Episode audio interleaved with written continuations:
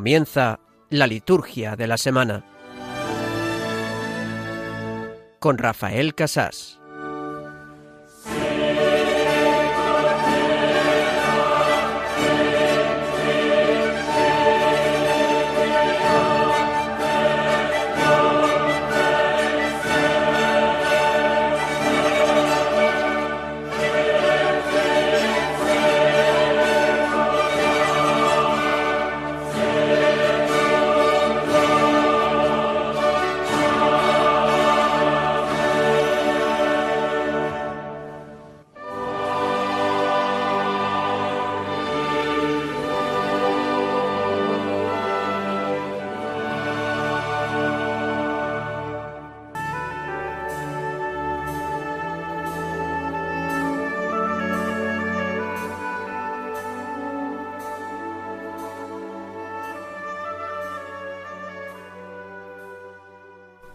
Dios, por ti nos ha venido la redención y se nos ofrece la adopción filial.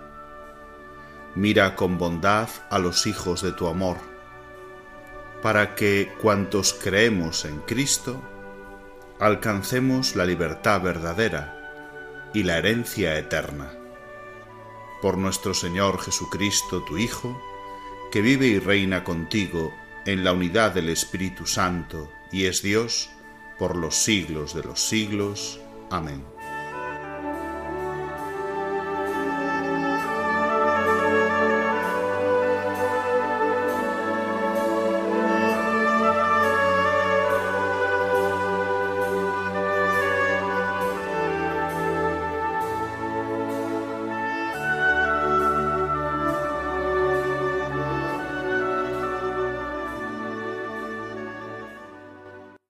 Redención y la adopción filial.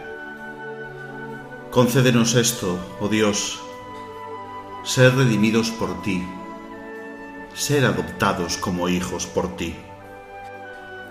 Haz que también el Señor Jesús toque nuestra lengua, toque nuestros oídos, para no ser nunca nosotros sordos ni mudos, para escuchar tu palabra, para dar también la nuestra en defensa de la fe.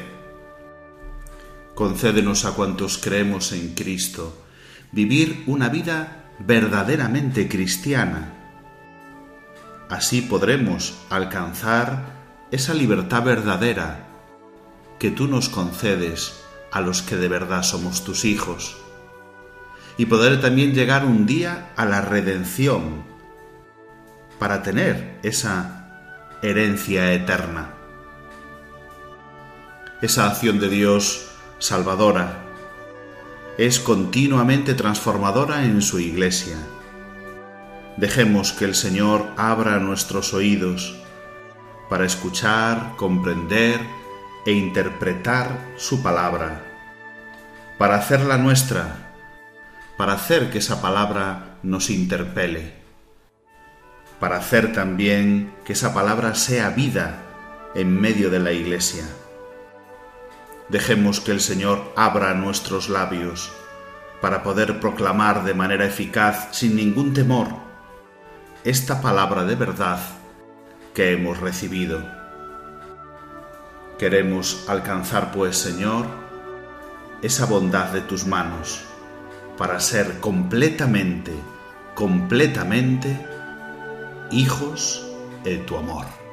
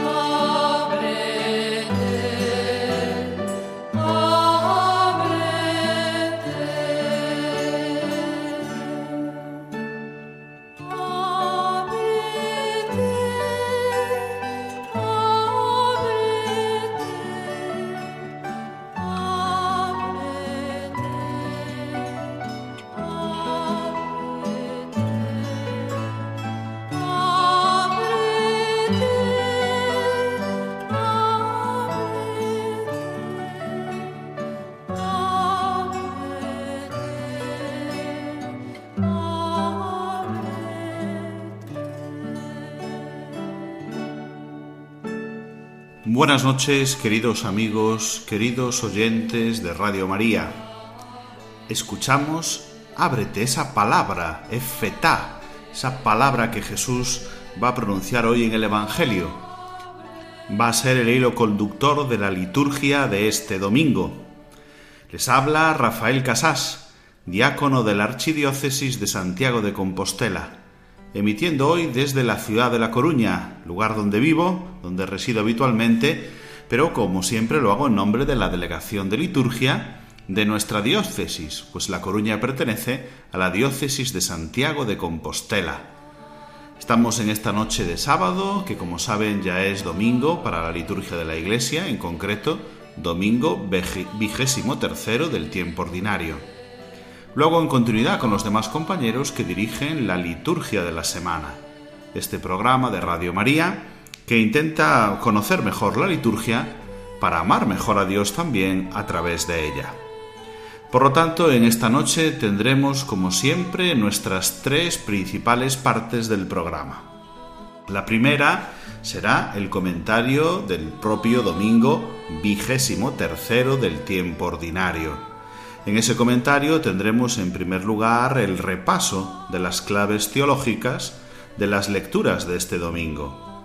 El biblista Francisco Javier Martínez Prieto nos ayudará, biblista que pertenece a la diócesis vecina de Mondoñedo Ferrol, buen amigo, compañero y experto en la palabra de Dios. Luego tendremos el comentario evangélico y nos ayudará un sacerdote de mi diócesis, que vive también aquí en La Coruña, es el abad presidente del Cabildo de la Real e Insigne Colegiata de Santa María del Campo, el liturgista don José María Fuciños Sendín.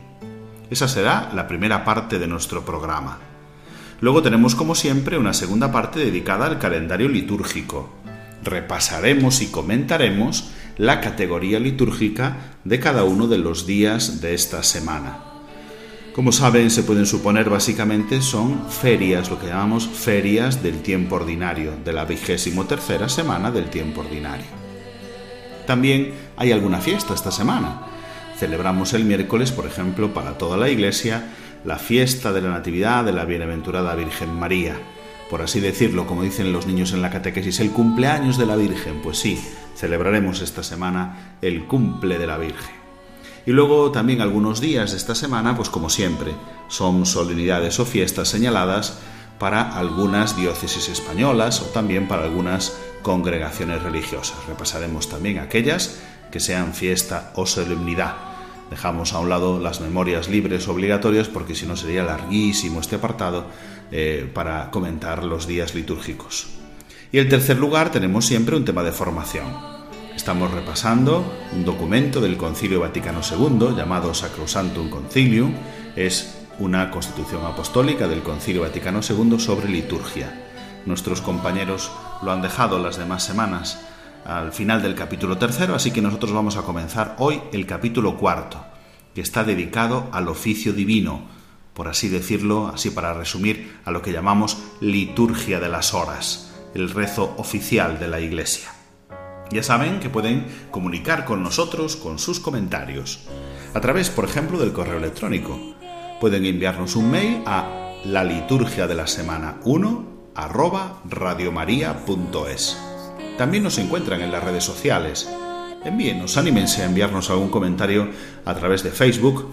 Ahí somos Radio María España. Pueden utilizar también la red social Twitter. Ahí somos arroba Radio María Spain háganlo utilizando ese hashtag liturgia semana y así podremos comunicarnos con ustedes para todo aquello que quieran comentarnos. Empezamos ya pues con este ábrete, con este Señor que viene hasta nosotros y que quiere abrir nuestro oído, nuestro corazón, hacer que nuestra lengua funcione, que sea capaz de transmitir su palabra también. Lo hacemos escuchando el salmo que es la antífona de entrada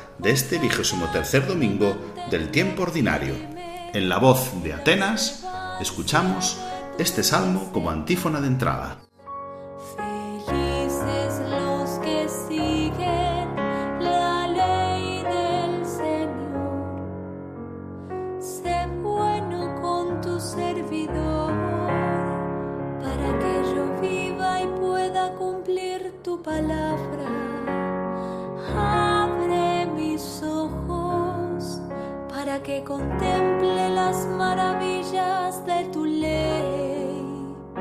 Felices los que siguen la ley del Señor. Muéstrame, Señor, el camino de tus preceptos y yo los cumpliré a la perfección. Instruyeme para que observe tu ley y la cumpla de todo corazón. Felices los que siguen la ley del Señor. Felices los que siguen la ley del Señor. Con este felices los que siguen la ley del Señor, en la voz de la cantante católica Atenas, tenemos la antífona de entrada del domingo de hoy. De hecho, de todo este salmo, la antífona de entrada rescata estos versículos. Señor, tú eres justo, tus mandamientos son rectos. Trata con misericordia a tu siervo. Y esto nos introduce en la palabra de Dios que habitualmente comentamos en esta segunda sección del programa que ya comenzamos. Para ello, hoy llamamos a Francisco Javier Martínez Prieto, biblista y sacerdote en Ortigueira, en el norte del norte del norte de España, del norte también de la provincia de La Coruña, pero ya diócesis de Mondoñedo Ferrol. Ya ha compartido con nosotros otras veces su ciencia bíblica y hoy le pedimos que nos comente también esta primera lectura del profeta Isaías, el salmo que nos corresponde al día de hoy y también la segunda lectura. Buenas noches, Francisco Javier. Coméntanos, en primer lugar, qué nos dice Isaías en esta primera lectura. Los profetas del Antiguo Testamento tienen el cometido de mantener siempre viva la fe y la esperanza del pueblo de Israel. Isaías, con la primera lectura de hoy, está llamando a esa fe y a esa esperanza en un momento en el que el pueblo ha prescindido de la realidad de Dios y en que está cerrado, embotado en su escucha. Por eso se compara el pueblo con un ciego, con un cojo, con un mudo. Isaías utilizará la palabra que Jesús más emplea en su ministerio. Ufobéis, se dice así en griego, no temáis, no tengáis miedo, como dijo Juan Pablo II cuando comenzó su ministerio papal. O, por ejemplo, Nada te turbe de Santa Teresa de Ávila. En el fondo Isaías está diciéndonos ese solo Dios basta que decía Santa Teresa. Él, el Señor, hará brotar aguas en el desierto, torrentes en la estepa, Se está comparando la realidad de un pueblo con Dios, con la estepa, el desierto, lo reseco, el páramo, y se está representando que solo en Él está la esperanza de la salvación. Sed fuertes, no temáis, nada menos. Isaías nos pone unas palabras muy apropiadas para comenzar el domingo, con la valentía, con la fuerza. Y después tenemos el Salmo, en este caso el Salmo 145. ¿Qué nos puedes decir sobre el Salmo, Javier? El Salmo 145 es un salmo de alabanza que complementa el mensaje de Isaías de la primera lectura. Se explican los motivos de esa alabanza a Dios. Él es el único capaz de hacer justicia a los oprimidos, de abrir los ojos del ciego, de dar libertad a los cautivos. Se promete que Él será capaz de transformar y abrir el corazón cerrado, ciego, sordo, mudo de Israel, como sucedía en las lecturas de Isaías. Pues vamos a escuchar ese Salmo 145. Alaba, alma mía, al Señor. Una vez más, en la voz de Atenas.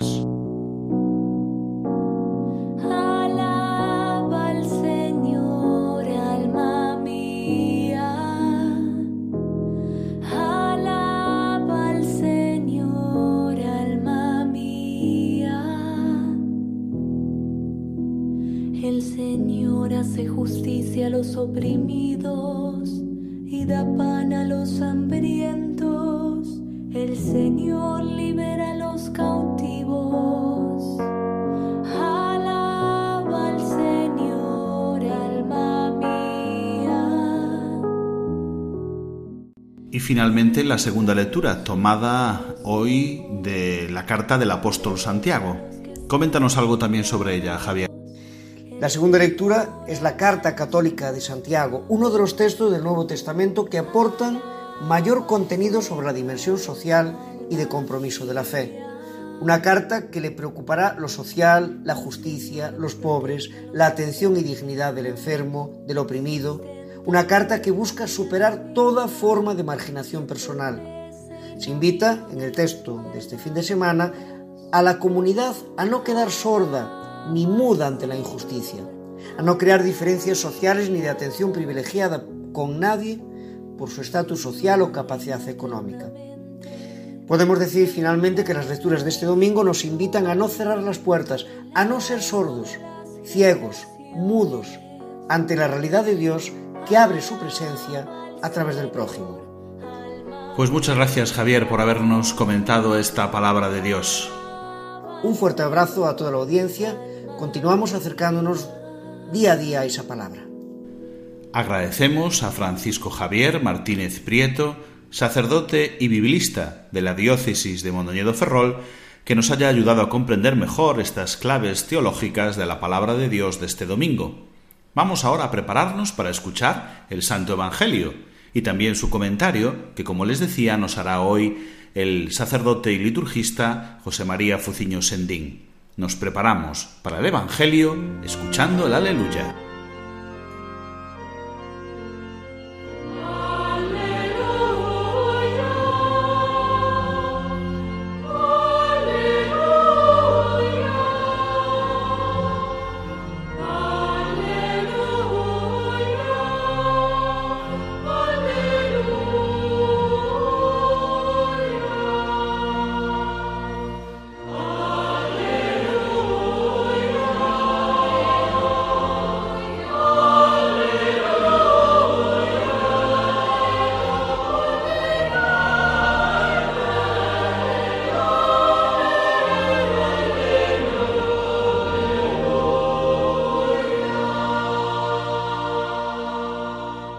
Aquel tiempo, dejando Jesús el territorio de Tiro, pasó por Sidón, camino del mar de Galilea, atravesando la Decápolis. Y le presentaron un sordo que además apenas podía hablar, y le piden que le imponga la mano.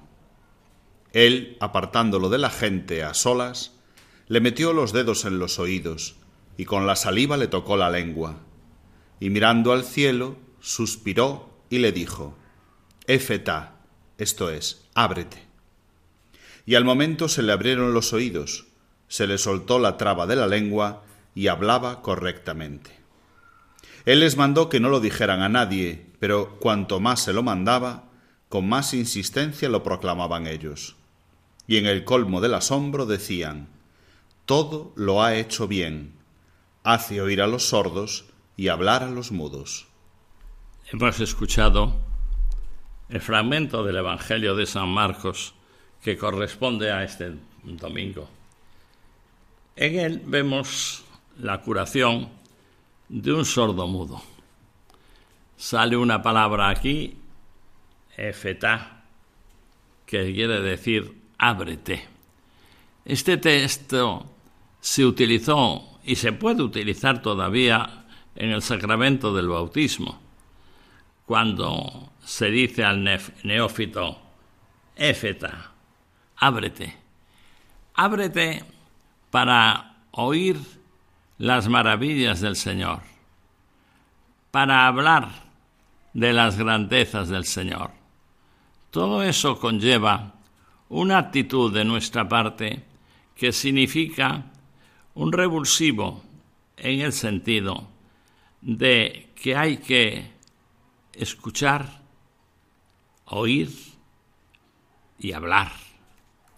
Muchas veces nosotros en nuestras celebraciones hemos de reconocer algo lamentable, triste, y es que parece que nuestra comunidad es sorda y es muda. ¿En qué sentido lo digo? Escuchamos de verdad la palabra que se nos pronuncia en la celebración eucarística dominical. Hay muchos que si se le preguntase, ¿qué has oído? No sabrían respondernos. Han estado como distraídos, como en otro mundo. Oír, escuchar, escuchar con atención, para luego hacer vida lo que hemos oído en la celebración eucarística. Por eso digo que a veces nos encontramos con muchos que son sordos o permanecen sordos en la celebración sagrada. Pero hay más, pero también hay mudos.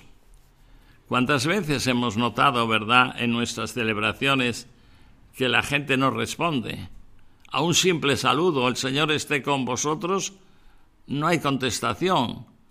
La gente parece que no quiere participar, que sus palabras no, no están vigentes. La palabra que responde a la acción, la palabra que nosotros pronunciamos, es la palabra del Señor que se nos ha inculcado.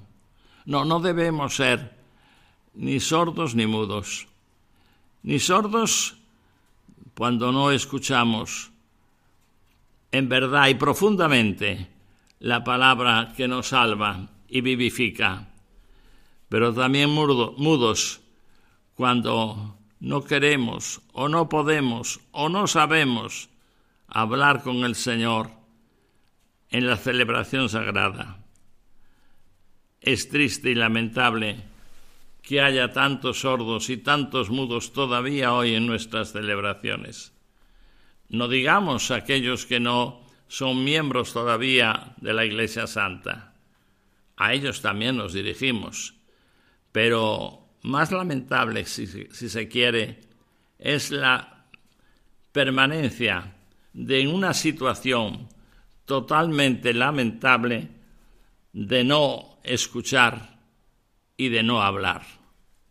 Escuchemos con atención la palabra que todos los días escuchamos en la celebración sagrada, en la Eucaristía Dominical, y hablemos, pronunciemos las palabras en los momentos diferentes de la celebración, cuando hay que contestar al sacerdote o cuando hay que hacer un canto, pues sí, que nuestra voz nos lleve también a una vivencia del misterio, que no seamos ni sordos ni mudos.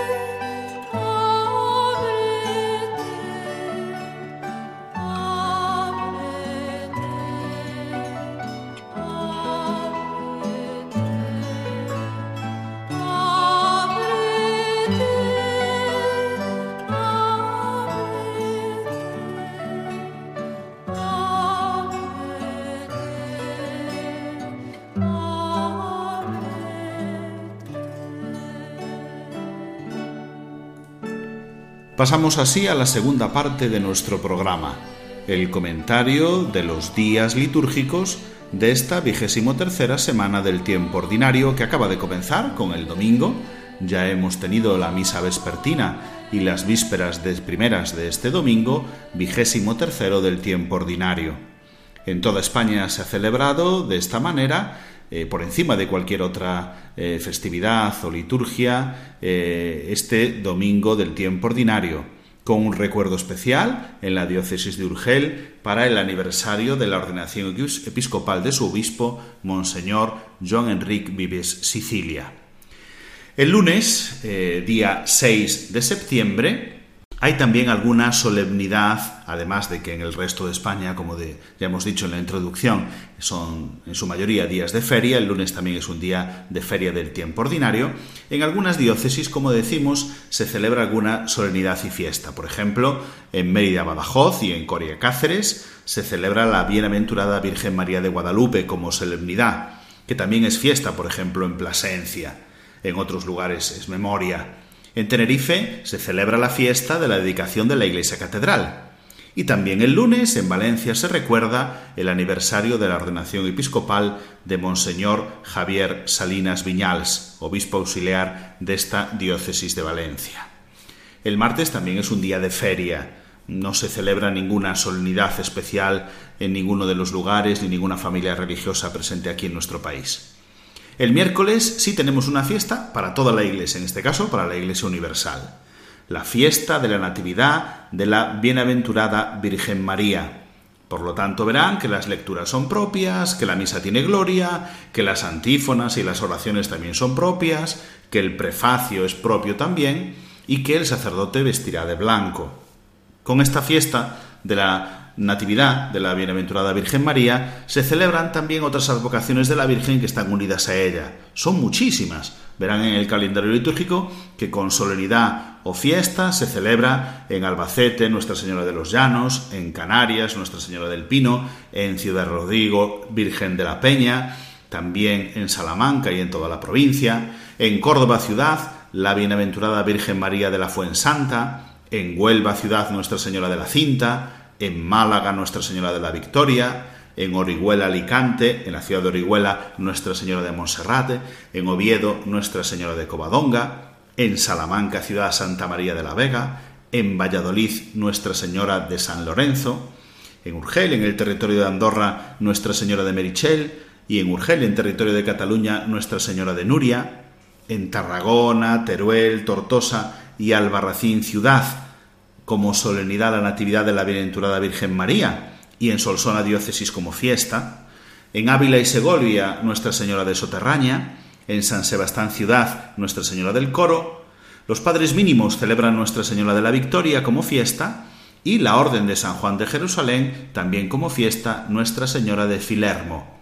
Es decir, este día es muy importante en la liturgia mariana y además de ser fiesta para toda la iglesia, en algunos lugares es una solemnidad o una fiesta especial. Vamos al jueves, día 9.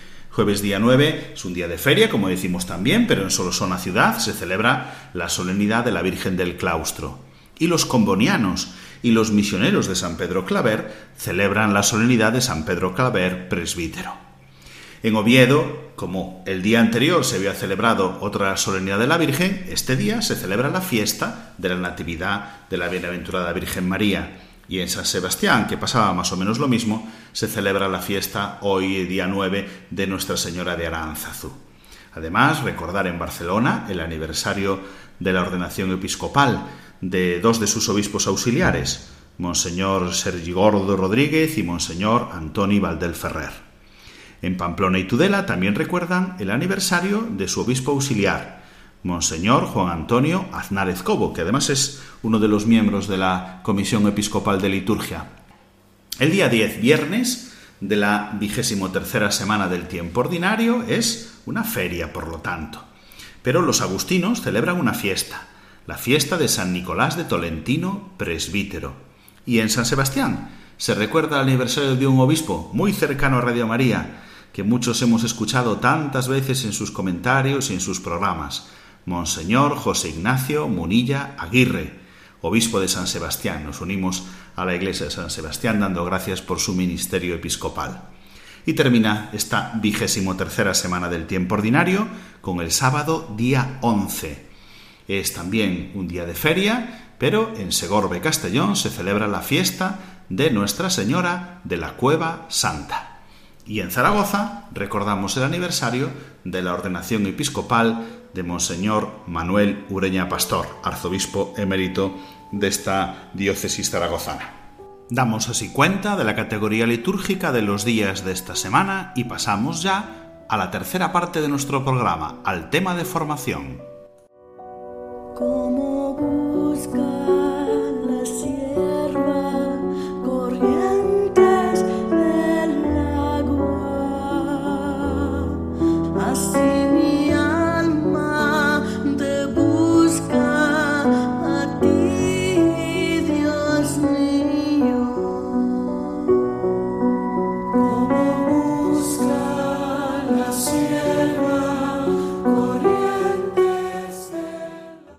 Saludamos en esta última parte de nuestro programa a don José María Fuciño Sendín, que otras veces ya nos ayuda en este programa de la liturgia de la semana.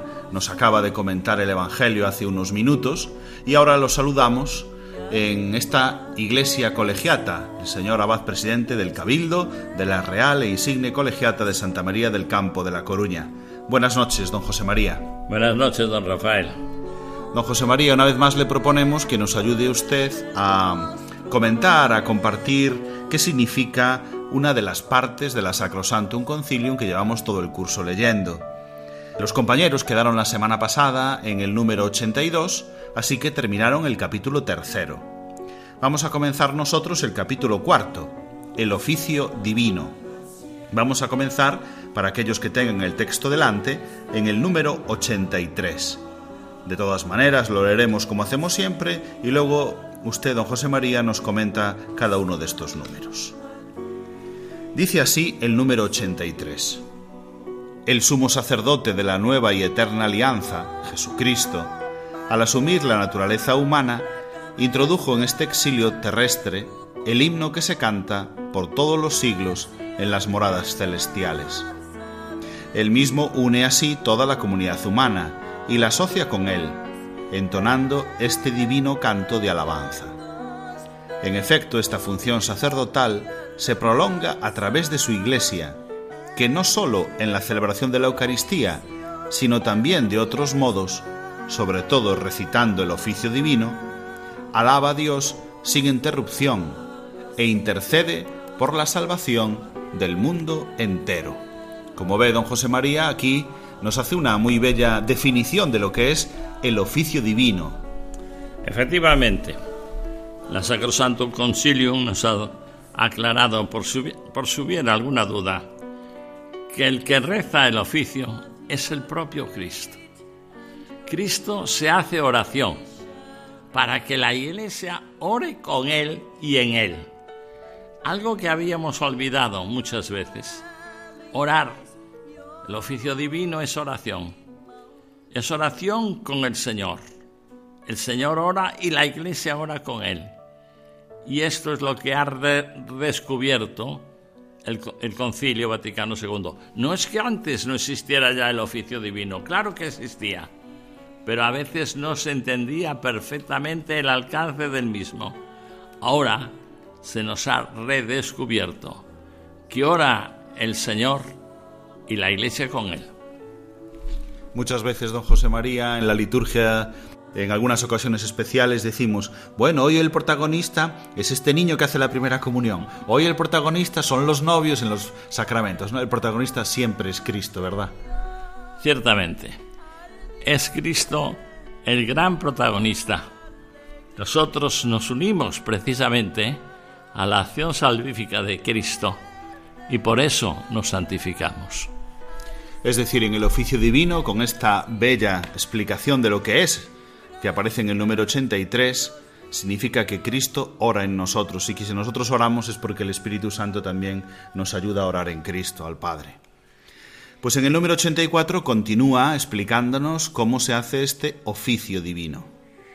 El oficio divino desde la antigua tradición cristiana está organizado de tal modo que el curso entero del día y de la noche está consagrado a la alabanza a Dios cuando los sacerdotes y los que han sido destinados a esta tarea por la Iglesia, o los fieles, juntamente con el sacerdote, oran en la forma establecida, entonces realmente es la voz de la misma esposa la que habla al esposo.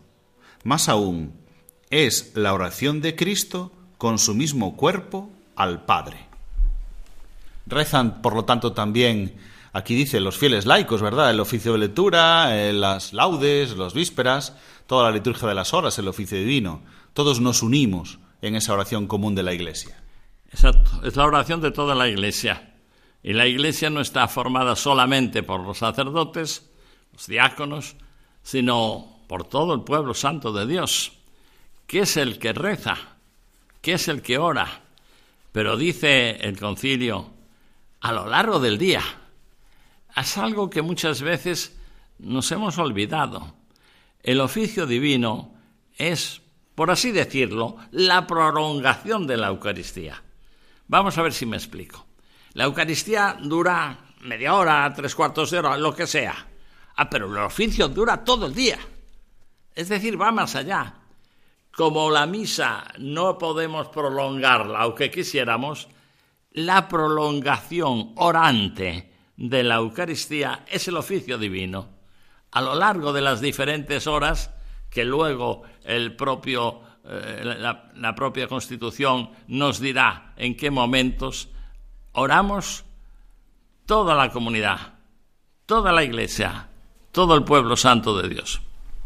Es la oración de Cristo con su mismo cuerpo al Padre. Lo define muy bien este, este final del número 84 y esa prolongación a lo largo del día pues eh, y de la noche pone también aquí de la noche que está consagrado la alabanza a Dios porque también hay vigilias y sobre todo pues en algunos conventos de clausura se hacen y también los laicos se unen aquí. Por ejemplo en nuestra ciudad hay eh, una capilla 24 horas abierta donde las clarisas rezan también todas las horas etcétera. Podemos unirnos a esa oración de Cristo. Dice el número 85 por eso todos los que ejercen esta función no sólo cumplen el oficio de la Iglesia, sino que también participan del sumo honor de la esposa de Cristo, porque al alabar a Dios están ante su trono en nombre de la Madre Iglesia. Es la Iglesia la que ora. Una vez más el concilio nos lo recuerda. No es el individuo, no es la persona aislada, ni siquiera una pequeña o gran comunidad es toda la iglesia que está orando en todas partes, en todo el mundo. El oficio divino es rezado por muchas personas, aparte de aquellos que tienen un encargo u obligación, los fieles, en todas las partes, en todos los momentos. La oración de la Iglesia, la oración que santifica, la oración que es parte integrante del cuerpo místico de Cristo. No podemos vivir sin orar.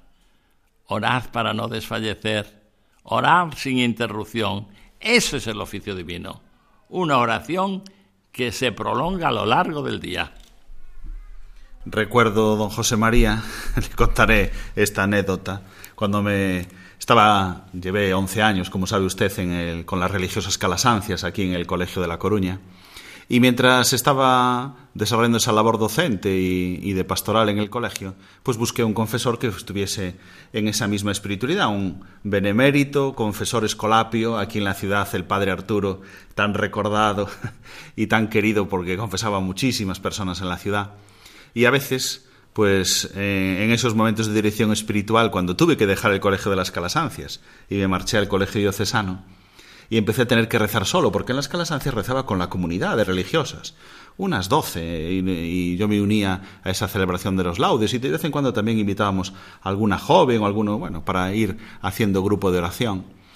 Y al marcharme para el colegio diocesano, le decía al padre Arturo, Padre Arturo, es que rezar solo en casa cuando antes rezaba con la comunidad. Y me decía el padre Arturo, fíjese, no rezas solo, toda la iglesia reza contigo decía, sí, padre, pero no me responde. pero efectivamente es toda la iglesia, y no me daba cuenta. Y aunque rezaba en el sofá de mi casa, que para nada es lo mismo que rezar en la comunidad con las religiosas a las que quiero muchísimo, a las calasancias, un saludo a todas ellas en toda España. Pero eh, al rezar solo en el sillón de la casa, me quejaba yo de esa manera hasta que el padre Arturo me hizo comprender que aunque rece en el sillón de mi casa solo, reza toda la iglesia conmigo. Efectivamente, muy bien lo dicho por el padre Arturo, a quien conocí y traté. Sí, es la iglesia la que reza. No estoy solo yo cuando rezo. Es toda una comunidad que, que aunque no vemos palpablemente, está ahí. Es verdad que nos gusta que haya una comunidad, claro que sí, y debemos intentarlo, pero lo que no podemos ni debemos hacer es decir, como no tengo comunidad, ya no rezo el oficio. no, no soy yo, es Cristo. Yo solo le presto mis labios. Y entonces, aunque esté en el sofá de casa, es Cristo el que está rezando. Muy bien, pues vamos al número 86. los sacerdotes dedicados al sagrado ministerio pastoral rezarán con tanto mayor fervor las alabanzas de las horas, cuanto más vividamente sean conscientes de que deben observar el consejo de Pablo, orad sin interrupción, pues sólo puede dar eficacia y crecimiento a la obra en que trabajan el Señor que dijo, sin mí no podéis hacer nada. Por esto los apóstoles, al instituir los diáconos, dijeron, nosotros nos dedicaremos de lleno a la oración y al ministerio de la palabra. Mire, no se me daba cuenta yo que salíamos los diáconos aquí en este número, en el número 86. ¿Eh? Hay unas personas que tienen eh, una mayor, digamos, obligación de rezar la liturgia de las horas, ¿no? es decir, es algo de todo el pueblo de Dios y es todo el pueblo de Dios quien ora, pero algunos tienen, pues, una, una encomienda especial. Así es. Diáconos, presbíteros, obispos han recibido este encargo. No quiere decir esto que los demás no recen el oficio divino. Unos tienen ese cometido, y ese cometido que se prolonga a lo largo de la vida y a lo largo del día. Y yo quisiera decir que hay que vencer esa idea, yo creo que está superada, de que decían, el oficio es cosa de los monjes. No es verdad. Nació, sí, puede hacer eh, de forma monástica, pero hoy ya no es exclusivo de los monjes, es de toda la comunidad. Superemos, por tanto, esta idea que yo creo que ya nadie sigue, de que sean los monjes los que tienen que rezar el oficio. Es la iglesia entera, toda la comunidad, todos los cristianos. Efectivamente, ellos lo hacen también y además por especial obligación y con, un mayor fervor y, quizás también pues con más tiempo y dedicación y con más solemnidad. Bueno, aquí en la colegiata también se mantenemos el coro, ¿verdad? Los domingos especialmente, las laudes juntas y intentamos cantarlas y tener antes de la misa de las 10 tenemos el oficio, los laudes aquí y el, introductorio y los laudes lo hacemos así cantados todos los domingos de manera especial, pero toda la iglesia se une a esa oración. Bueno, y a partir de ahora, en este capítulo cuarto, eh, aparecen ya mm, desglosadas un poquito las, las normas. Vamos a ver algunos en el tiempo que nos da durante unos minutos y después dejamos una vez más el testigo para que en la próxima semana continúen los demás compañeros. Pero vamos a hacer algunos números. Dice el 87. Pero para que los sacerdotes o los demás miembros de la Iglesia recen mejor y más perfectamente el oficio divino en las actuales circunstancias, el Sacrosanto Concilio, prosiguiendo la reforma felizmente iniciada por la sede apostólica, ha decidido establecer lo siguiente sobre el oficio según el rito romano. Ese es el número 87 y ahora comenzamos con las normas particulares de la reforma. 88.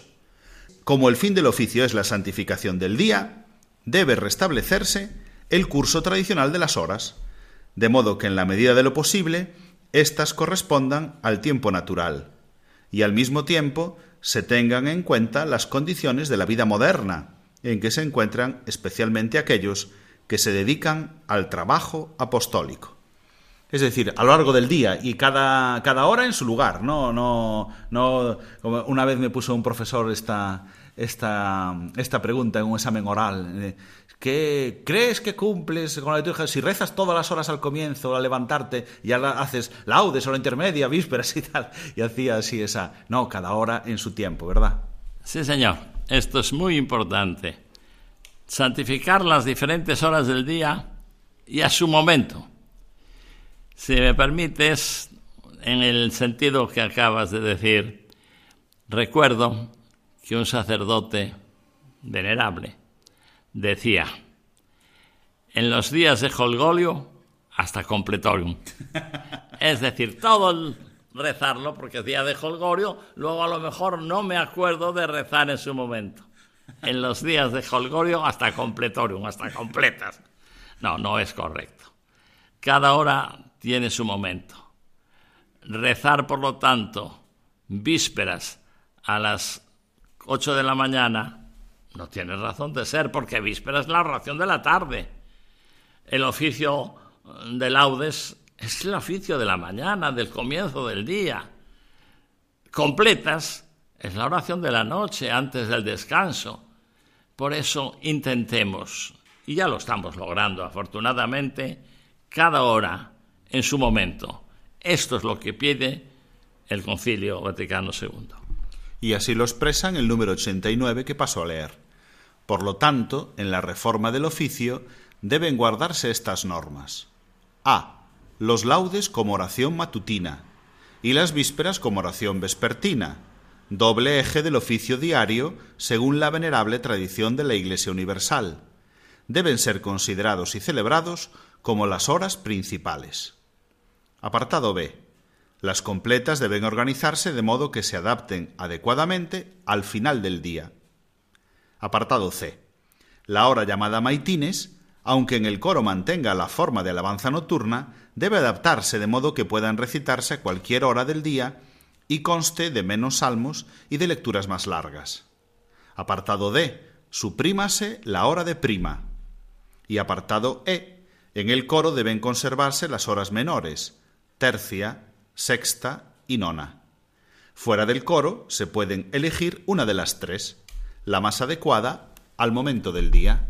Bueno, ahí tenemos un desglose, ¿verdad, don José María? Sí, está perfectamente explicado lo que acabamos de decir. Laudes por la mañana, vísperas por la tarde, completas por la noche, oficio de lectura en cualquier momento del día, la antigua hora prima ha desaparecido y las otras llamadas horas intermedias, tercia, sexta y nona, que se mantienen en el coro, sin embargo, en la recitación privada se elija una de las tres que esté en más consonancia con la hora del día. Alguien mm. dijo tercia sería las nueve de la mañana, sexta serían el mediodía, las doce, y nona a las tres de la tarde. Bueno, esto aproximadamente. Si mantenemos así, entonces estamos siguiendo lo que ha establecido el concilio. En lo que se refiere al coro, se refiere a las comunidades monásticas, ¿no? Ellos rezan las tres horas eh, intermedias. exacto, exacto. Ellos rezan todo, el oficio completo, vamos, digamos así, las tres horas intermedias que nosotros eh, hemos reducido a una sola. Y este que ponía la hora llamada maitines o bueno las vigilias oficio, y tal oficio de lectura. Oficio de lectura exactamente que se mantiene tanto en el en el oficio monástico en el oficio coral como en el oficio privado ¿eh? cuando se reza en privado se mantiene a la hora más conveniente efectivamente. Esto empezó en un eh, digamos en una eh, idea originaria era el oficio de la noche las lecturas, el oficio de lecturas. Cuando los monjes se levantaban por la noche, iban a hacer los eh, maitines o el oficio de lectura. Hoy ya queda mm, en cualquier momento del día. En cualquier momento del día puede rezarse, por lo tanto, ese oficio de lectura que, como dice, se ha transformado. Han quitado salmos, ¿no? Para que no fuese. Pero, han hecho la palabra de Dios más larga. De manera que, se, que si alguien rezase el oficio de lectura, esa fue la idea de la distribución bíblica, si no me equivoco, el oficio entre el oficio de lectura y la misa en dos años, porque es oficio bienal, eh, se cubre toda la palabra de Dios en dos años, año par y año impar. Y la segunda lectura, que acompaña la lectura bíblica, es una lectura patrística muy interesante. Un tesoro, un tesoro absoluto. Exacto, un gran tesoro que además nos sirve de profunda meditación. En la segunda lectura, en ese sentido, se ha escogido con gran acierto por parte del concilio. Muy bien, pues agradecemos una vez más a don José María que nos haya iluminado estos textos del Concilio Vaticano II sobre la liturgia. Pero antes de terminar, don José María, quisiera pedirle un favor, porque los oyentes de Radio María nos paran los compañeros. Hemos tenido la semana pasada eh, reunión de, a la Asociación de Profesores de Liturgia, que esta vez fue aquí en nuestra diócesis, en Santiago como ya les contó el padre Manuel Robles la semana pasada.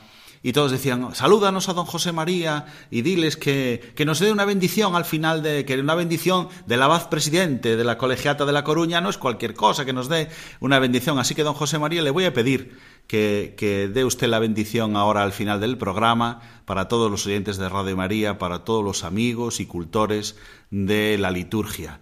Denos usted la bendición como abad de la Colegiata de La Coruña. Bueno, doy la bendición, pero como un simple sacerdote, simplemente como un ministro del Señor. Lo de abad, bueno, mira, hoy es uno y mañana es otro. Yo me considero sobre todo un presbítero de la Iglesia y como tal y con toda la modestia del mundo doy la bendición. El Señor esté con vosotros. Y con tu espíritu. El Señor os bendiga y os guarde. Amén. Haga brillar su rostro sobre vosotros y os conceda su favor. Amén. Vuelva su mirada a vosotros y os conceda la paz. Amén. Y la bendición de Dios Todopoderoso, Padre, Hijo y Espíritu Santo, descienda sobre vosotros y os acompañe siempre. Amén. Pues ahora me corresponde a mí como diácono decir podéis ir en paz, ¿no? Pues agradecemos muchísimo a don José María que como siempre nos haya acompañado en esta noche. Hemos comentado la Sacrosantum Concilium, el comienzo del capítulo cuarto sobre el oficio divino.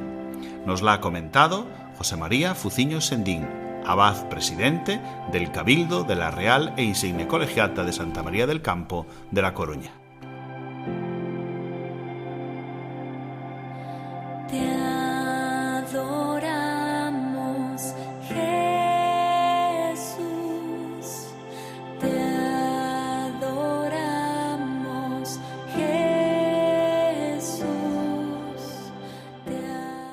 Y así terminamos nuestro programa de esta noche. Ha pasado el tiempo ya, esta hora que tenemos de la liturgia de la semana y nos despedimos de todos nuestros queridos oyentes de Radio María. Les damos las gracias por su atención un sábado más y les anunciamos que el próximo sábado 11 de septiembre volveremos con otra edición, con otro compañero que se irá comentando la liturgia de la semana. Ahora les dejamos con los servicios informativos de Radio María, con toda la actualidad de España, del mundo y de la Iglesia. Un sábado más, ya domingo para la Iglesia, les abrazo en el Señor y les deseo ese feliz domingo, ese feliz día del Señor. Muchas gracias y buenas noches de parte de su amigo, el diácono Rafael Casas.